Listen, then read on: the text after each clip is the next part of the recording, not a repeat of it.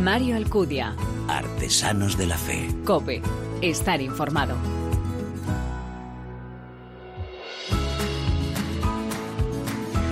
Muy buenas, ¿qué tal? Bienvenido a esta vigésimo primera entrega de Artesanos de la Fe en cope.es, un espacio en el que te ofrecemos cada 15 días esa mirada diferente a la vida desde la fe, un espacio donde se dan la mano el testimonio, la lectura y la música, elementos esenciales en esa imagen de la iglesia joven a la que nos convoca el Papa capaz de dar testimonio con el corazón, con la palabra y con las manos. El Señor nos invita a abrir nuestros corazones al don del Espíritu Santo, que enseña la lógica del Evangelio, la lógica del amor acogedor. Nosotros somos un pueblo que sigue al Señor, que da testimonio de Él. Ese ser testigo de la fe tiene muchas formas, como en un gran mural hay gran variedad de colores, de matices, pero todos son importantes, incluso los que aparentemente no destacan. Animados por el Espíritu es como la Iglesia, es como los cristianos, estamos llamados a realizar nuestra misión como una comunidad en camino animada y sostenida por Jesucristo.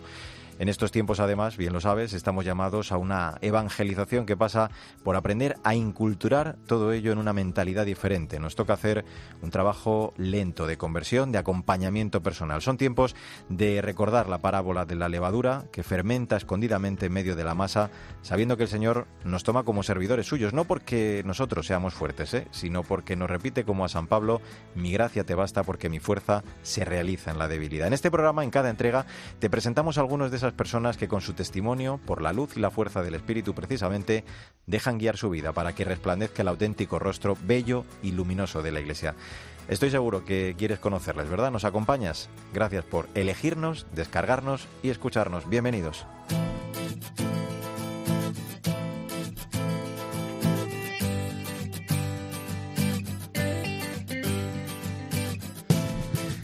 Cuando el Papa recibió a un grupo de niños enfermos de cáncer polacos en noviembre de 2018, Francisco decía que es un camino difícil porque estos chicos deben curarse, vencer la enfermedad o convivir con ella. Y claro, esto, imagínate, no es fácil. Aunque en esta lucha no están solos, tienen muchos amigos, familiares que les ayudan a ir adelante en esta vida.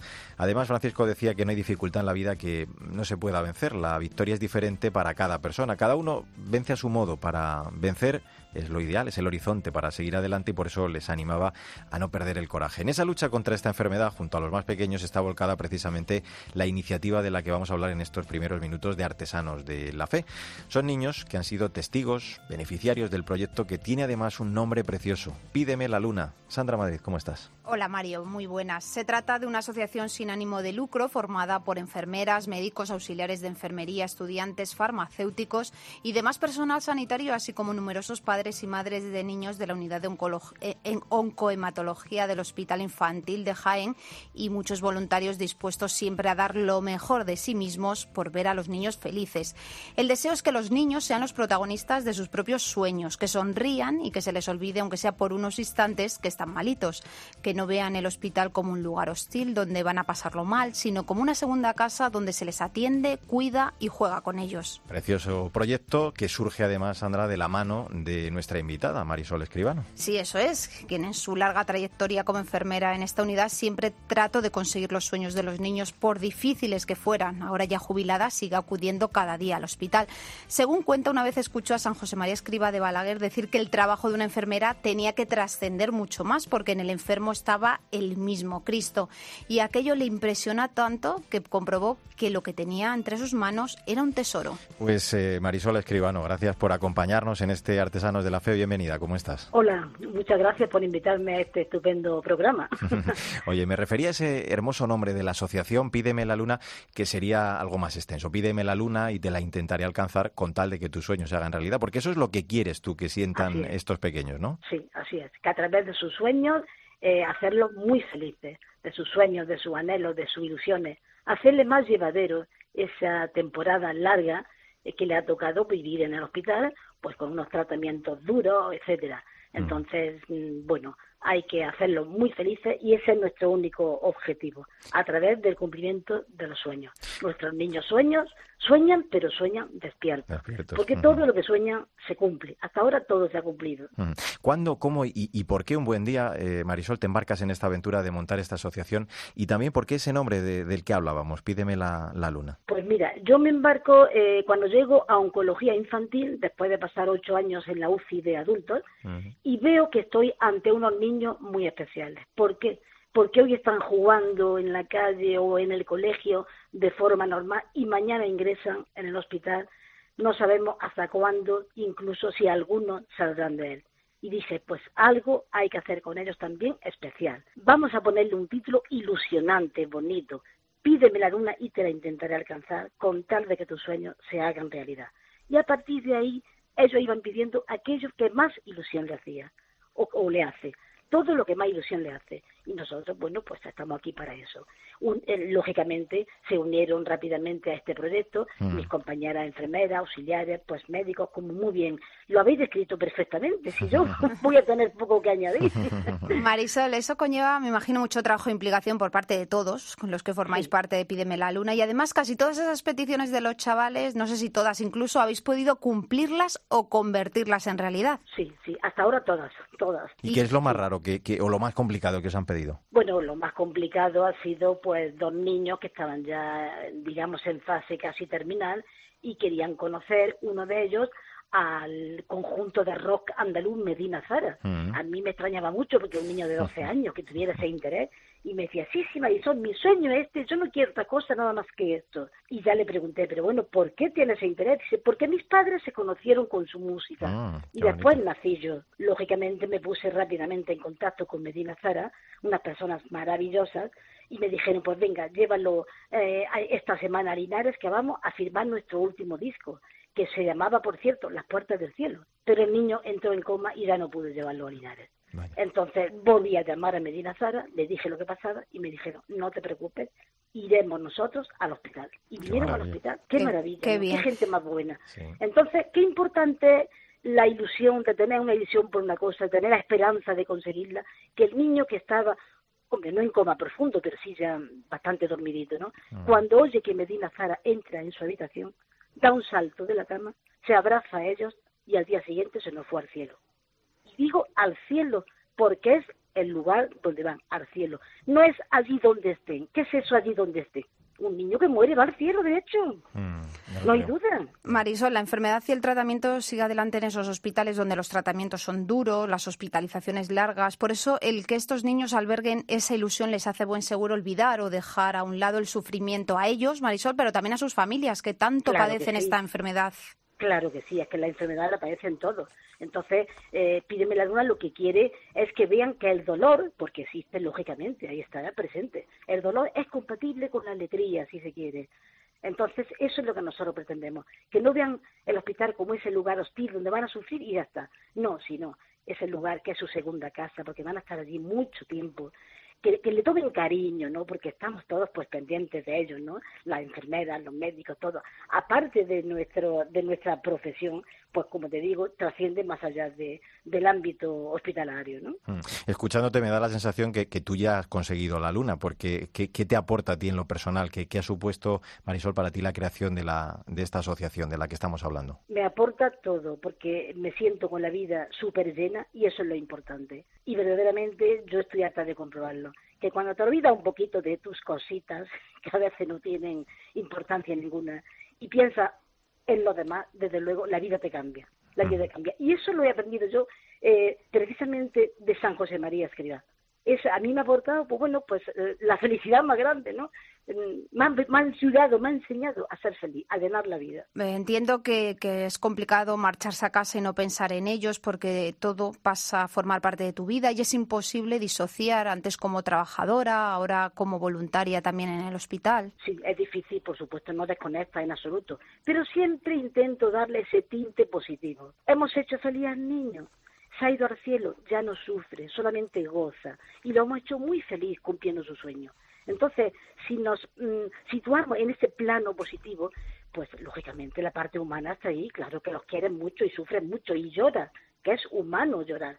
No pasa nada, pero nos quedamos con la parte positiva si nos quedamos solamente eh, con lo negativo, no, no, no estaríamos aquí, claro está. Es muy difícil, es muy difícil porque eh, la profesión de enfermera, como todas las obras de arte, está llena de, de, de luces y sombras, de sonrisas y lágrimas, de, de grandes momentos mm, eh, difíciles, pero también de grandes satisfacciones. merece la pena. Mm. Eh, si Creo tengo- que he elegido la mejor profesión del mundo. Seguro. Oye, si tenemos bien el, el dato, además de, de en Jaén, Marisol, estáis presentes, creo, en Granada, estáis iniciando incluso conversaciones eh, en Valencia, en, en Navarra, o sea que vuestra idea es seguir creciendo, ¿no? Sí, por supuesto, daría pena de que se quede solamente encerrado en Jaén, pídeme la luna, hay que trascender, y no solamente a otras provincias, si hace falta a otros países, porque además eh, es la única asociación de España que nace en los propios brazos de las enfermeras. Para nosotros eso es muy gratificante. Que además habéis hecho un cuento que es eh, El águila y el gorrión. Es un cuento solidario bilingüe, bueno, Ajá. trilingüe, porque está escrito por mí en español inglés o español francés, donde yo describo eh, la historia verídica de una, bueno, la historia real de, de una historia del hospital y de donde le explico a los niños eh, de forma fácil y asequible para ellos lo que es el cáncer infantil, se llama Mi amiga Sofía me lo cuenta todo. Son Pues- dos cuentos diferentes. Con el que eh, Mi amiga Sofía me lo cuenta todo es un cuento totalmente gratuito, ¿no? Pero el, el otro, El águila y el gorrión, es nuestra principal fuente de ingresos, porque date cuenta que todas las actividades que hacemos con los niños hay que financiarlas y no recibimos ninguna ayuda de institución pública, para nada. Claro. Solamente gente muy solidaria y muy buena que están continuamente presentando iniciativas preciosas como es un concierto un teatro, una carrera solidaria. El otro Ah. día hubo una carrera en Jaén preciosa de bebés. Decía, en la carrera de bebés, pues sí, los bebés iban en la mochila de la madre con el carrito, con el padre empujándole. Pues fue muy bonito. Hay muchas iniciativas. Un concierto lírico, un- bueno, sí. Pues eh, hay que hacer que este proyecto, este Pídeme la Luna, desde luego, llegue a muchas otras ciudades y, y echar una mano, el, el echaros una mano también, pues lo que tú decías, para, para esos gastos, también el poderlo sufragar de alguna forma. Decía el Papa en un encuentro también con pequeños enfermos de, de cáncer en México que la mejor receta es la cariñoterapia, porque una caricia y una ilusión cura más que nada, la, la pasión por, por hacer realidad ¿no? el sueño de esos pequeños, poniendo todo el esfuerzo y la pasión que sea necesaria, como hace nuestra invitada. Marisol, gracias por atendernos en Artesanos de la Fe y gracias por seguir llevando la luna a todos estos eh, chavales. Un abrazo muy fuerte. ¿eh? Otro, muchas gracias a vosotros. Y a ti, Sandra Madrid, también, eh, pues una verdadera lección ¿no? de, de vida la que nos has acercado hoy en esta ocasión que nos demuestra que el dolor puede mitigarse en parte también con la ilusión, con la alegría, aún más si se trata de estas maravillosas personas que son siempre los niños. Hasta el próximo día. Aquí estaremos, Mario. Hasta la próxima. Mario Alcudia. Artesanos de la Fe. Cope. Estar informado.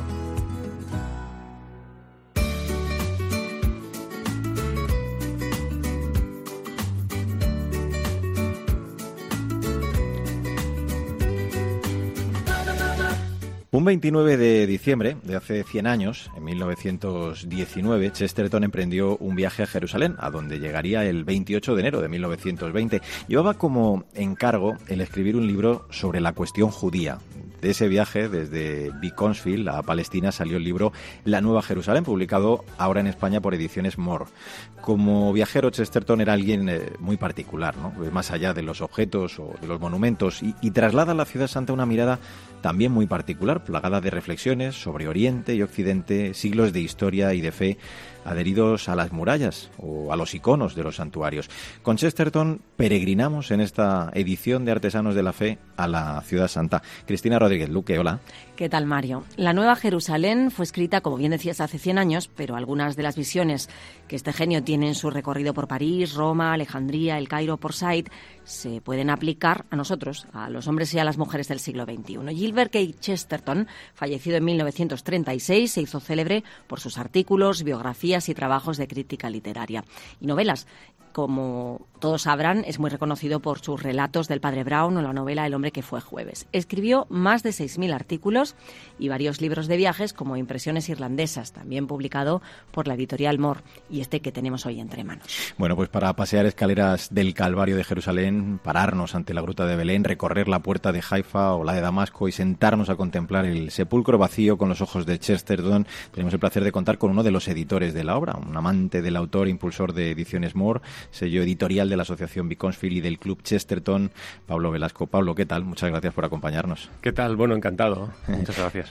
¿Qué ve Chesterton como viajero que, que un turista así normal como sería yo, por ejemplo, no ve? ¿En qué nos puede abrir en los ojos eh, la lectura ¿no? de esta nueva Jerusalén, apuntes desde Tierra Santa del que hablamos? Qué bien, bueno, es verdad que, que este libro de Chesterton, La Nueva Jerusalén, no es un cuaderno de viaje al uso moderno, ¿no? al uso contemporáneo.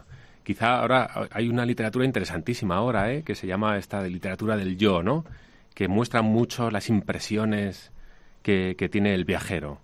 Pero en este caso nos encontramos con un libro de viajes distinto como, como muy bien decíais en la introducción, que me ha gustado muchísimo, habéis hecho un repaso, eh, nada, en pocas palabras de Chesterton, me ha encantado. La, la mirada de Chesterton lo que, lo que nos está descubriendo es más que una literatura del yo, que sería la que estamos acostumbrados ahora, podríamos llamar una literatura del contigo.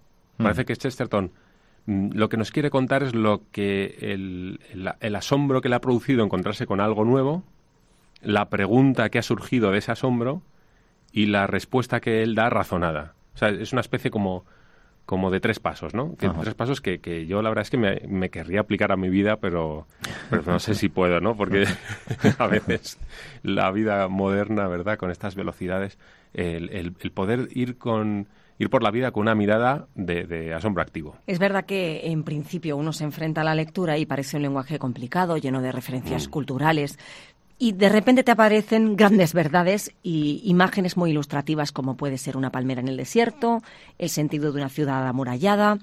Dales a nuestros lectores, si alguien pues le regalan este libro de Chesterton, eh, con qué actitud se tiene que enfrentar y tres claves para decir, lo voy a entender si me enfrento a él así. A ver, Chesterton es un, es un autor maravilloso, que esconde grandísimos regalos, pero, pero hay, que, hay que enfrentarse a él eh, con paciencia esto es como. Tiene, parece los partidos estos de Champions que en los 20 primeros minutos tienes que aguantar al rival un poco y luego ya va mejor, ¿no? Pues Chesterton es, no es un autor fácil, ¿eh? Es verdad que, que la, la, prosa de Chesterton es, es muy potente, es, eh, hay que estar muy, muy atento, pero luego Chesterton tiene muchísima caridad con el lector. ¿Y sabes lo que hace? A cada tres, cuatro párrafos te encuentras con una frase maravillosa una especie de aforismo, un, microensayo que recoge todo lo, que he dicho antes, ¿no? Mm. Yo recomendaría leer a Chesterton con lápiz y, saltarse el escrúpulo ese que tiene mucha gente de, subrayar, ¿no? Y de hacer glosas en los libros, que, que a mí me parece maravilloso eh, hacerlo y lo que más maravilloso me parece es leer un libro que un amigo ha glosado antes para, para leerlo siguiendo sus pasos. El día que, Chesterton eh, llegó a Jerusalén cayó una nevada además propia del fin del mundo y él mismo lo vio como, un signo, ¿no? La ciudad quedó sellada como un pueblo en Noruega o en el norte de, Escocia. Los lugareños le, le, confesaron además que no había ocurrido algo parecido similar eh, en los últimos cuatro siglos. ¿Cómo explica Pablo Chesterton la, Navidad? Porque él dice textualmente que Cristo no es meramente además un sol de verano para los afortunados, ¿no? sino un fuego de invierno para los desgraciados. Exacto, esa, eh, esa anécdota da, le da Chesterton para decir esa frase que has sacado tú, que me, me, parece de las más potentes del libro. Es verdad que hay, hay un escritor estupendo, se llama Enrique García Máquez, que, que, ha sacado una colección de aforismos de Chesterton precisamente haciendo este ejercicio, y que también es súper recomendable bueno. esa, esa publicación. Y, la verdad es que esa anécdota de la nieve de Chesterton lo que nos demuestra es eh, la actitud viajera de Chesterton. Eh, siempre dijo, él decía, eh, un excursionista va a ver lo que quiere ver y un viajero ve lo que ve. Entonces me, es de las, de, las anécdotas que más me, impresionaron del libro, desde luego. A mí una de las cosas que me impresionaba es que Chesterton defiende los santos lugares al margen de la mirada que un occidental pueda tener. Cuando uno llega a Jerusalén, ve que todo está abigarrado, que a veces está sucio, descuidado, con un arte que a lo mejor no nos parece tan bonito como una catedral gótica de las que tenemos en Europa, pero él defiende que es un lugar para Dios primero. Habla de lo esencial, del culto al margen de una gran imagen y, lo contrasta con imágenes como pues edificios occidentales que podemos erigir a dioses que no son dioses. ¿Cómo, cómo lo has visto tú, que has profundizado en la letra, en la edición? Insisto en, que lo, lo, más especial de Chesterton es el propio Chesterton. Eh, que, que mostraba, no mostraba una extrañeza ante lo extraño, sino mostraba una, una apertura admirable. Entonces es capaz de, decir eso, ¿no? Es capaz de, eh, oye, un tipo inglés, de una nación tan potente como la, británica, ¿no? Tan admirable, con esa historia, con esas catedrales, con ese arte, ¿no? Y, ser capaz de, de, poner un pie en tierra extraña y tener una apertura mm, como, como él dice, ¿no? Eh, Entonces, realmente a mí lo que, lo que, me, lo que siempre me lleva es a, volver la mirada a Chesterton. Otra de las reflexiones, Pablo, muy llamativas también de la obra es el respeto a los pobres ¿no? y, a, su dignidad. También la crítica al capitalismo, en el mm. capítulo 4 en concreto, sobre la filosofía del paisaje. Él utiliza palabras muy rotundas, ¿no? Por ejemplo, estas. Dice, en verdad no es tan repulsivo un hombre pidiendo dinero como ver a un rico pidiendo más dinero del que tiene. Y, y los anuncios son en realidad un rico pidiendo más dinero. Justo. La, aquí tenemos a un personaje que se toma en serio eh, la fe. Eh, el, momento histórico, el momento biográfico de Chester es interesantísimo en este año. Eh, en 1919, como bien habéis dicho, inicia el viaje desde Londres. además es un viaje muy especial porque es un, encargo de un libro, que, es finalmente este que tenemos en las manos. Y, y Chesterton, ¿sabéis lo que hace? pide por todos los medios que le acompañe su mujer. Su mujer tenía muchísimos problemas de migraña y unas cefaleas muy graves y Chesterton siempre piensa, bueno, pues quizá el clima mediterráneo le va a venir muy bien. insiste mucho en que, en Frances, Frances Bloch de, de, soltera, no, Frances Chesterton, eh, le acompañe, ¿no? Y a mí ese detalle me, siempre me gusta un montón. Pero el viaje que hace Chesterton, que, que lo, lo, inicia en tren hasta París, lo cuenta en el libro, llega a Roma, que sale, me imagino, del puerto de Bari, y, un 28 de enero de 1920, día Santo Tomás de Aquino, un referente para él, eh, divisa por primera vez Jerusalén. A la vuelta de ese viaje, Chesterton, aún en la iglesia anglicana, él mismo reconoce que, está en la puerta de la iglesia anglicana. Eh, realmente eh, ese viaje para en la biografía de Chesterton es, es fundamental, porque inicia su conversión. Con esto quiere decir que, que la fe para Chesterton eh, no es mera teoría, es vida. Entonces, mm, es capaz de sacarle los colores a, muchísimas cuestiones, quizá más en, este, oye, en este tiempo en el que hemos podido caer incluso en la cuenta de la avaricia, casi la hemos sacado de los siete pecados capitales, ya casi no es un pecado capital, ¿no? Entonces, muchas de las cuestiones estas relativas a la economía, eh, ya sabéis que, Chesterton era Son muy, transgresoras, desde luego. Eh, desde luego, porque es pura doctrina social de la Iglesia era un defensor de una doctrina que es el distributismo, eh, influida totalmente por, por Rerum Novarum de León XIII, que, realmente lo que viene es a, oye, a decir, a la luz del Evangelio, la vida cotidiana tiene que dar un cambio. Otra cuestión que salta y que también es actual es eh, la puesta en valor de la custodia de Tierra Santa, de esos cristianos que están, que siguen ahí de resistencia, que son perseguidos, y cómo él, eh, cuando está frente al sepulcro, eh, pues a lo mejor no cuestiona que el monje que le está enseñando pues no es el más ilustrado ni es el más perfecto, pero está ahí resistiendo, cuidando eh, la cuna de nuestra fe. ¿Qué habría dicho, no, eh, Chesterton, si viera los años posteriores, él muere en el 36, toda la historia, ¿no?, del Estado de Israel, la situación de ahora, ¿qué habría dicho? pero desde luego nos podemos quedar con esa idea. Y lo que le asombra a Chesterton es algo que, que, muchos cristianos tenemos que saber, que, el futuro de la Iglesia probablemente sea ese, eh, una presencia, una presencia eh, perseguida, perseguida y, quizá una minoría. Entonces a mí me, también me, llamó muchísimo la atención esa mirada de Chesterton en ese momento, que es capaz de descubrir la importancia realmente de, de, de, la presencia de un cristiano, más que yo que sé, que sea alguien, bueno, pues que o, una grandiosidad o otra, otras cuestiones que nos puede, ¿no? que nos puede confundir. Nos llamaba la, atención, lo decía al principio Cristina también, Pablo, como en muchos pasajes invita a ir a, lo esencial fuera de, todo lo ornamental ¿no? y, mirar la intención, el sentido profundo de, las cosas, precisamente. ¿Cómo ves tú esto? ¿Qué, qué, reflexiones podrías destacar así grosso modo en este sentido? A mí me, es lo que os decía al principio, es el método chestertoniano de ir por la vida. Eh, el asombro activo, el eh, él lo explica fenomenal. En otro libro fundamental de Chesterton que se llama Ortodoxia, tiene un capítulo precioso que, en el que habla de la explicación de por qué amanece todos los días. Y entonces él pone de ejemplo que, el mismo Dios lo que tiene es un asombro de niño. Entonces cada día, como el, amanecer le sorprende tanto, eh, Dios le dice al sol, otra vez, otra vez, otra vez, otra vez. Como los niños, ¿no? Cuando, nos, cuando les hacemos una gracia que insisten en que lo hagamos otra vez y otra vez. y además ve la repetición, la belleza de la repetición, ¿no?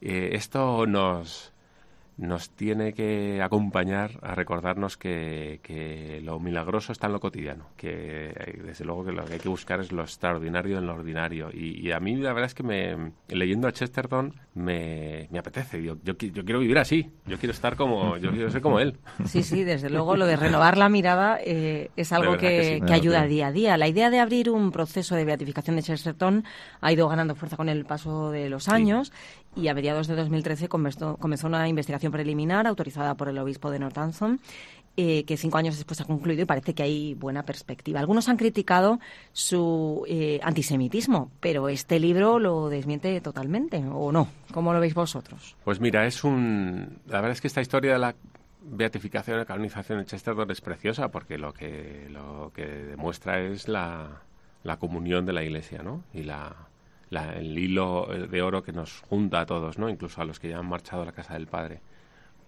el antisemitismo, bueno, pues, pues mira, no sé, realmente si uno quiere sacarle punta a algo, le puede sacar. Hace poco que se cumplió un aniversario de Tintín, también a Tintín le, le ponían también esta, ese San Benito, ¿no? Pero, eh, eh, sinceramente, leyendo, leyendo la Nueva Jerusalén, eh, como bien decías, Cristina, se te quita esa idea porque lo que ves es alguien con, una mente muy abierta. una apertura grande a lo extraño. Es muy interesante también la visión que da del Islam, por ejemplo. Eh, está igual. Eh, uno se sorprende de ver eh, esa mirada, ¿no? Exacto. encontramos un personaje que, que, está librado de prejuicios precisamente por, porque su fe le, le acompaña y su fe transforma la realidad en algo razonable. Pues es un libro muy recomendable, claro que sí. Por eso te lo hemos querido contar y acercar a quienes este Artesanos de la Fe. Cristina, vamos a recordar el título, yo creo que merece la pena. La Nueva Jerusalén, apuntes desde Tierra Santa en ediciones MOR, editada por Pablo Velasco, que está con nosotros y por Pablo Gutiérrez.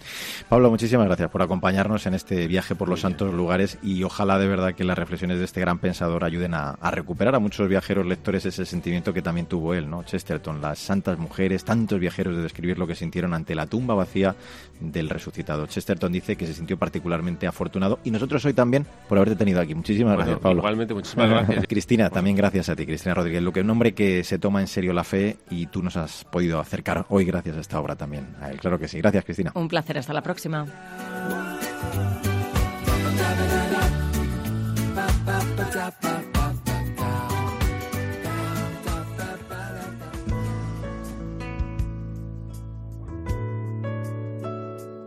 Mario Alcudia. Artesanos de la Fe. Cope. Estar informado. ¿Qué me importa saber que la lluvia ha mojado mi campo? ¿Qué me importa sentir esa flor que ha enjugado mi llanto? ¿Qué me importa pensar si la prueba sigue mi camino? Lo que importa es el fruto sabroso de este árbol nacido. La música es arte, sensaciones, sentimiento, pero además une a la gente creando un vínculo muy especial. En cada programa somos testigos, bien lo sabes, de la importancia de la música y hablamos con los protagonistas, los que la hacen posible. Nuestro invitado en esta nueva entrega de Artesanos de la Fe ha recorrido cientos de lugares cantando la vida y la esperanza desde su ser cristiano y su amor por la Iglesia. Él es Rogelio Cavado, profesor, padre y cantautor. Lleva componiendo desde los 15 años. Su primer disco testimonial fue en el año 1995, pero actualmente continúa creando nuevas obras musicales, como este tema que está sonando de su reciente álbum Violetas, Caminar, Dar la Vida. Como alguna vez eh, ha comentado él mismo, sus letras son la expresión más genuina de su interioridad y también de la experiencia personal, de la misericordia de Dios por el que se siente amado, impulsado y comprometido como padre de familia y también hacia cuantos le rodean. Isa López Paramio, ¿qué tal estás? Muy buenas. Hola Mario. Un cometa se ha llevado las estrellas de la noche, perfumando en su silencio la luz que brilló Rogelio diseña vidrieras lleno de colores, como dice él, a través de melodías, poesías, inspirándose en la naturaleza y sus amistades. Su vocación como docente le permite además encontrar en la música la herramienta perfecta para apostar por una educación con valores humanos.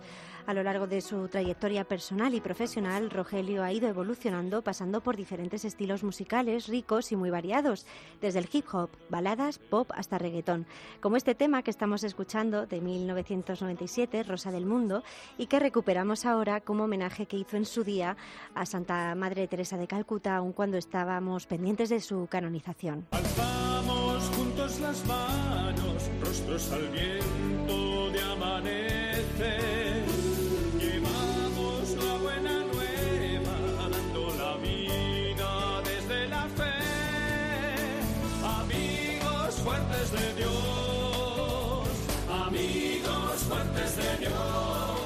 Pues con este precioso tema, Amigos Fuertes de Dios, del álbum En Alba, siempre Teresa, con motivo del año jubilar teresiano, le vamos a dar ya la bienvenida al creador de ese término que me encanta, el de vidrieras musicales, que hace además con tanto cariño, ilusión y fe. Rogelio Cavado, bienvenido a Artesanos de la Fe, ¿qué tal estás? Hola, muy bien, muchísimas gracias. Pues muy contento de estar con vosotros ahora.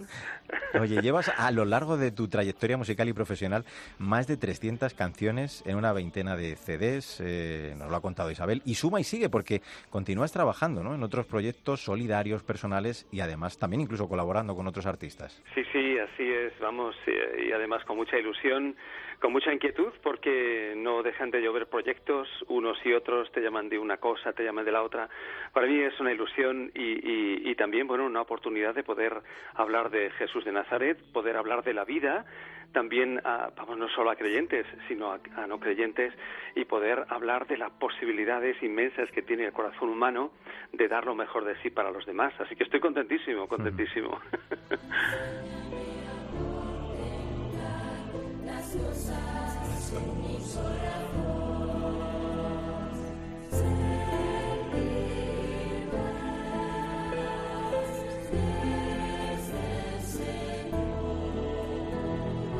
María, enséñame a contemplar las cosas en mi corazón. Esta preciosa canción incluida en el álbum Una historia regalada con motivo del 25 aniversario del grupo Ixtis, con los que también tuvimos, Mario, la ocasión de charlar aquí en Artesanos de la Fe. Y ya que estamos hablando de tener la oportunidad de colaborar con otros grupos, Rogelio, ¿dónde crees que se encuentra ese nexo de unión de todos los que os dedicáis en cuerpo y alma a la música católica? Bueno, hay un nexo de unión clarísimo, ¿no? Y es el deseo de paz, el deseo de verdad, el deseo de Jesucristo. es el deseo de, bueno, que, que la Iglesia, que es nuestra madre y por la que componemos también, pues eh, bueno, siga siendo un hito importante en la vida de las personas, porque yo estoy convencidísimo, ¿no? Eh, nos une un cariño muy grande a todos los que estamos eh, trabajando en el campo de la música y a través de ahí difundimos la riqueza mm, de la fe y la, riqueza de bien ser, ¿no? hace poquito tuvimos el encuentro de músicos católicos también en Madrid y bueno, fue una ocasión formidable, nos hemos reunido pues más de 100 artistas no solamente de la península, sino de otros lugares, todos ellos músicos católicos y que estamos en una onda mm, pues muy conectada, muy muy unidos y una onda inmensamente, no sé, de evangelización o evangelizadora. Por eso es una satisfacción inmensa todo ello. Aleluya, aleluya.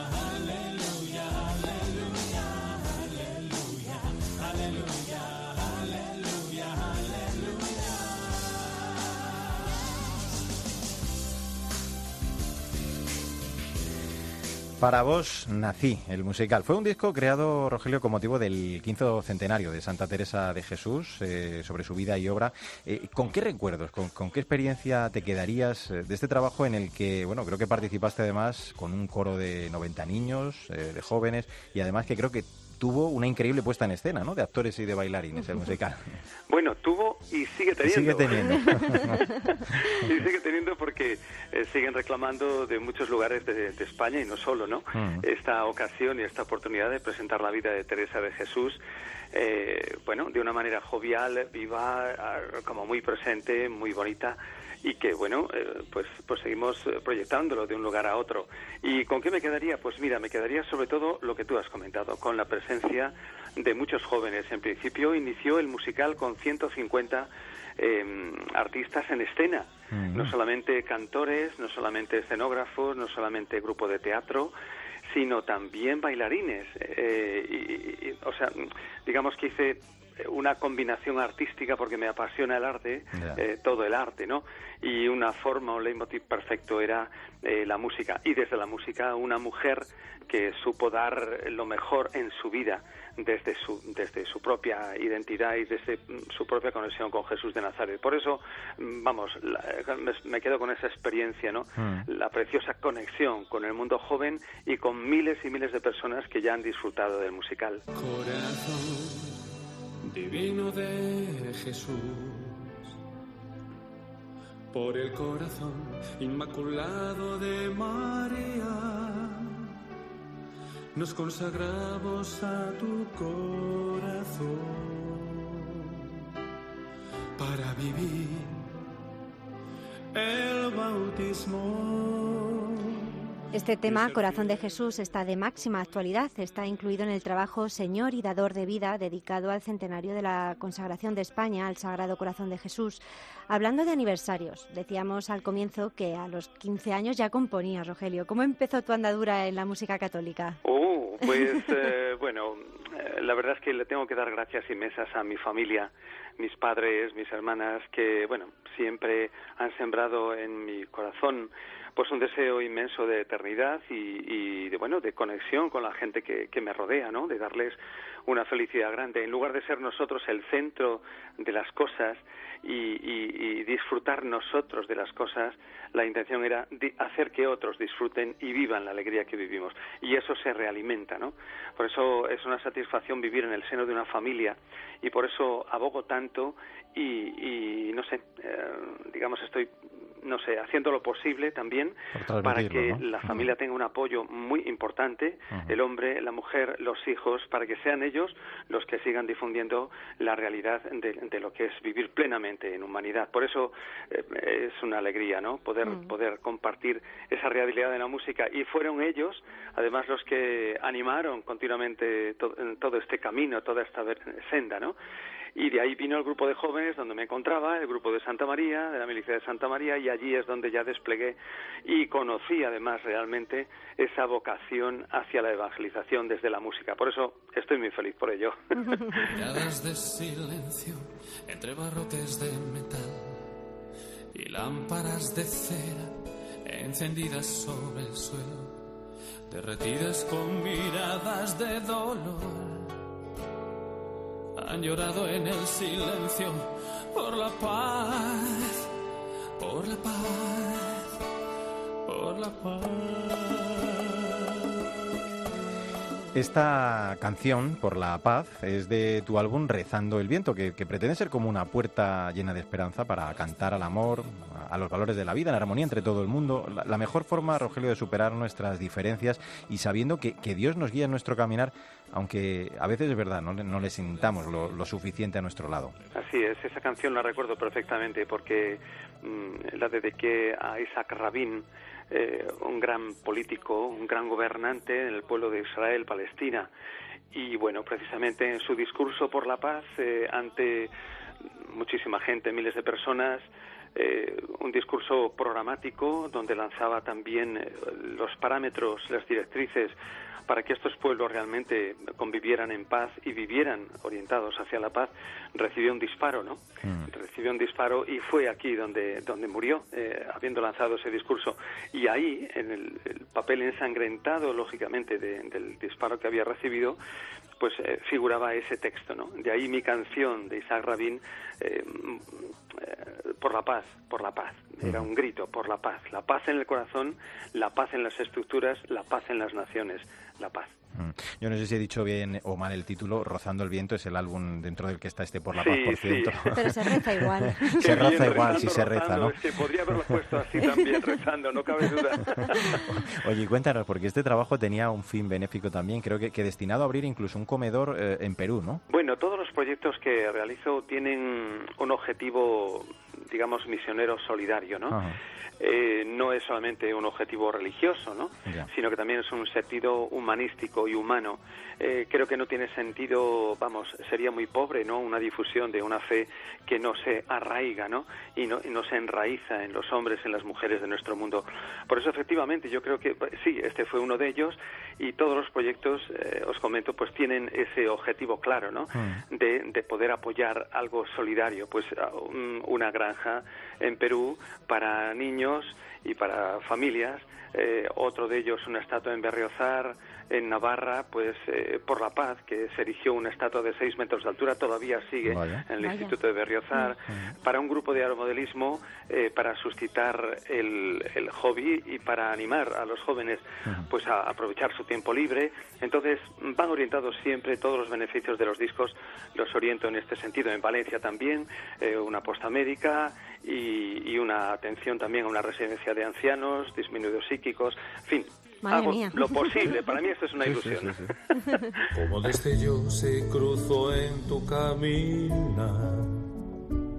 Alguien te dijo, ven a mí, déjalo todo. Con tu sonrisa diste todo el corazón.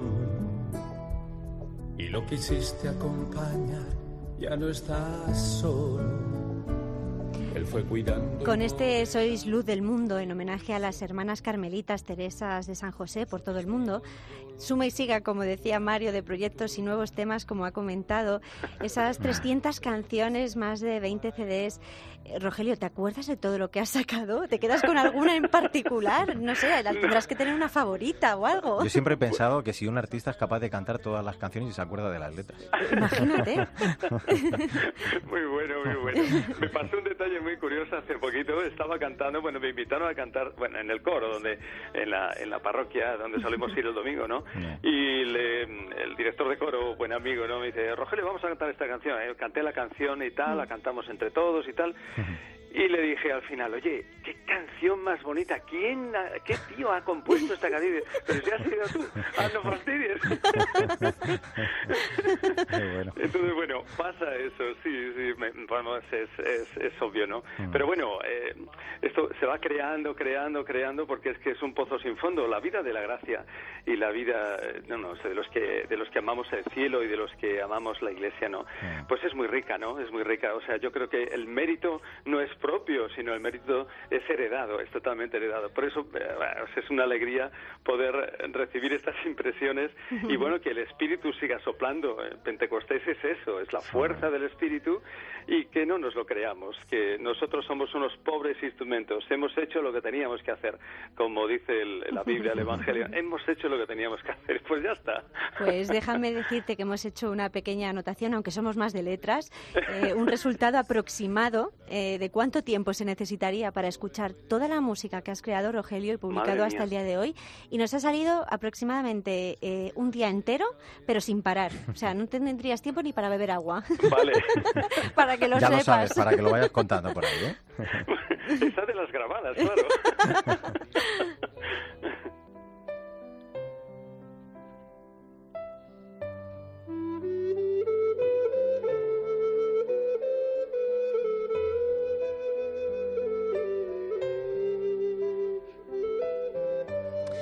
Pues esta es una canción instrumental, Tierra y Mar, del álbum Violetas. Atención a las cosas pequeñas de cada día, en el momento que toca vivir, desde las cosas sencillas de cada hora hasta el deseo de infinitud, de trascendencia, de cielo ilimitado que se funde con el azul verde esperanza del mar. Pues eh, con ese deseo, además, que decía Rogelio, de a través de la música, ese deseo de paz, de verdad, de Jesucristo, es como queremos también decirle adiós y desearte de verdad toda la suerte ¿eh? del mundo en tus nuevas vidrieras. ¿eh? Gracias por compartir este ratito Sí. con nosotros aquí en Artesanos de la Fe. Rogelio Cavado, un fuerte abrazo. ¿eh? Muy grande para vosotros, Mario y Isabel. Ha sido una satisfacción muy grande compartir. Y nada, cuando queráis, aquí estamos. Y de verdad, que sigáis todos disfrutando y viviendo, animando, apoyando a los músicos los católicos, mm. porque hacemos lo indecible solamente para transmitir la belleza y de la vida que está en Jesucristo, en María. Pues eh, esto gracias a vosotros y gracias, como siempre, también es posible gracias a Isa López Parame. Hasta la próxima. Hasta el próximo programa, Mario. La música, que es un don, una misión, un talento muy grande que Dios nos regala, como comprobamos en cada entrega, como lo son cada uno de los talentos ¿eh? que nos regala, de los que hablamos, mostramos aquí en este Artesanos de la Fe. Tenemos ese gran compromiso de actuar como instrumentos del Señor, de mostrar con nuestras vidas que somos testigos de Cristo. No es un camino fácil ofrecer este testimonio, pero vale la pena decirle que sí, seguirle hasta el final y entregarnos totalmente a su voluntad. Estamos llamados a ser los artífices de esta evangelización y solo así, bien sabemos, encontraremos la felicidad plena. Como siempre te digo, no olvides que el arte de la vida es el camino que debe conducirnos a Dios. Te espero en nuestro próximo programa.